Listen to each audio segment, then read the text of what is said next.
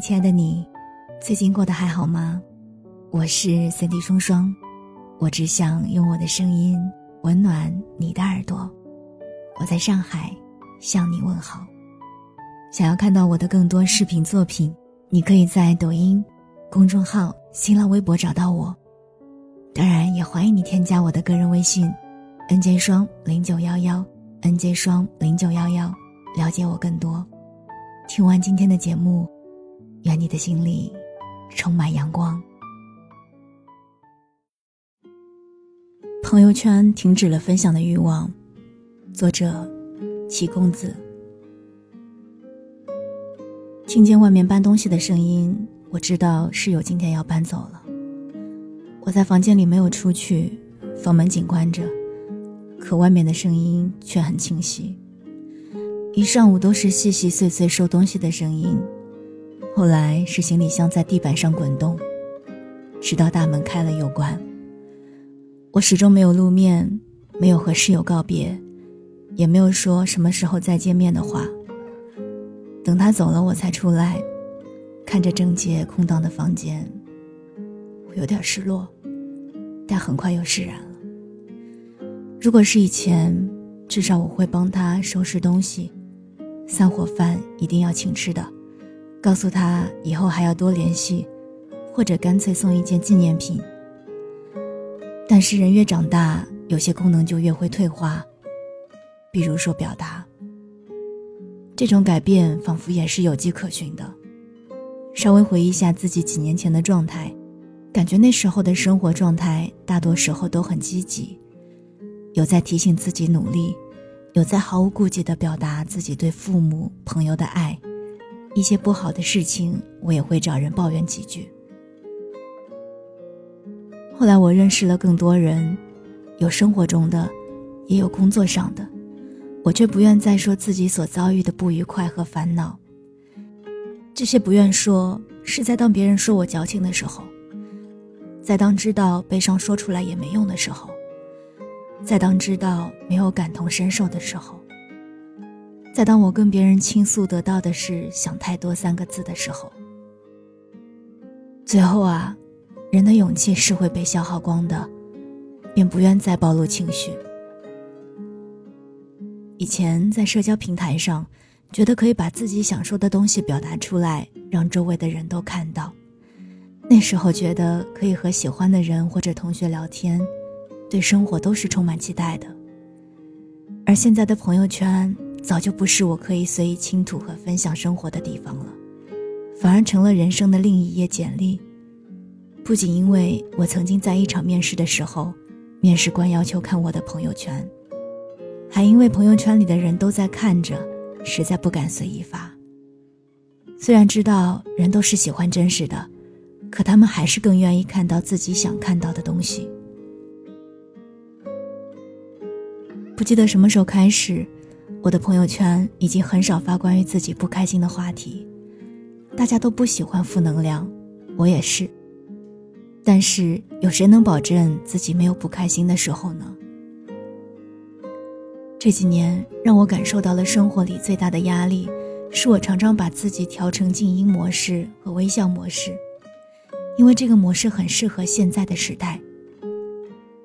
听说人如果长大了。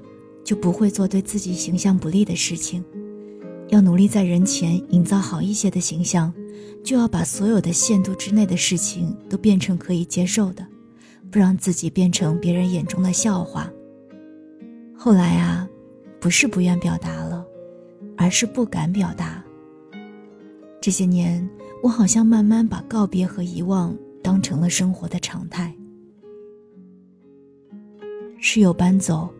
同事离职，亦或是朋友渐行渐远，以前还会说着舍不得，现在也都可以理性面对了。当然，我所谓的理性，也不过是放弃了语言的表达，一次次沉默以对。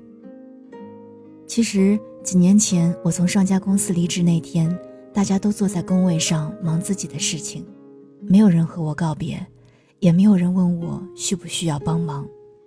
我拿着自己简单的私人物品离开，走过长长的过道，听到键盘噼里啪啦的声音，听到饮水机烧水的声音，听见打印机打印的声音，就是没有说话的声音。坐电梯下楼，我深呼吸了一口气，也谈不上难过。大概从那时开始，人生的静音模式便已开始。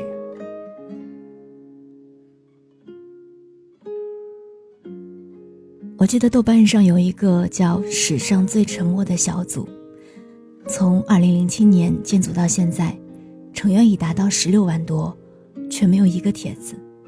这个小组的要求就是不准发言。沉默十多年，有人说这是一场行为艺术。我曾经把这个小组分享在朋友圈里，一个很久的朋友私信埋怨我说。你现在什么都不和我说了，有趣的也不和我分享了。我愣了几秒，才意识到原来还是有人愿意听你的真心话、牢骚话的。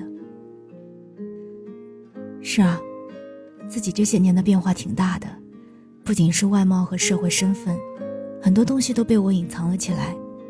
不再期待离开的人有一天还会重聚，也不再强求某一段关系的继续。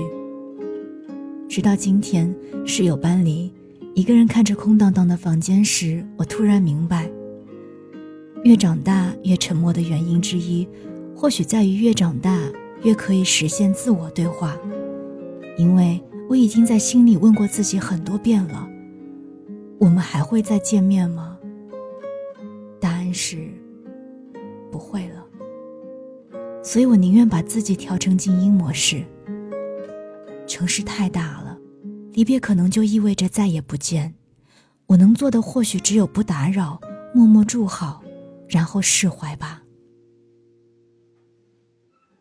记得六年前大学毕业时，我送走了班上的大部分同学，我们拥抱，不舍对彼此的感情。朋友圈里发的是以后一定还要经常见面。六年后，我一个人待在房间。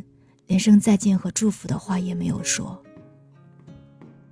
六年前的夏天，蝉声忽近忽远，当时总感慨，时光不过犹如夏蝉，明媚却短暂。现在虽然还都能听得到，只是，连朋友圈，都停止了想分享的欲望。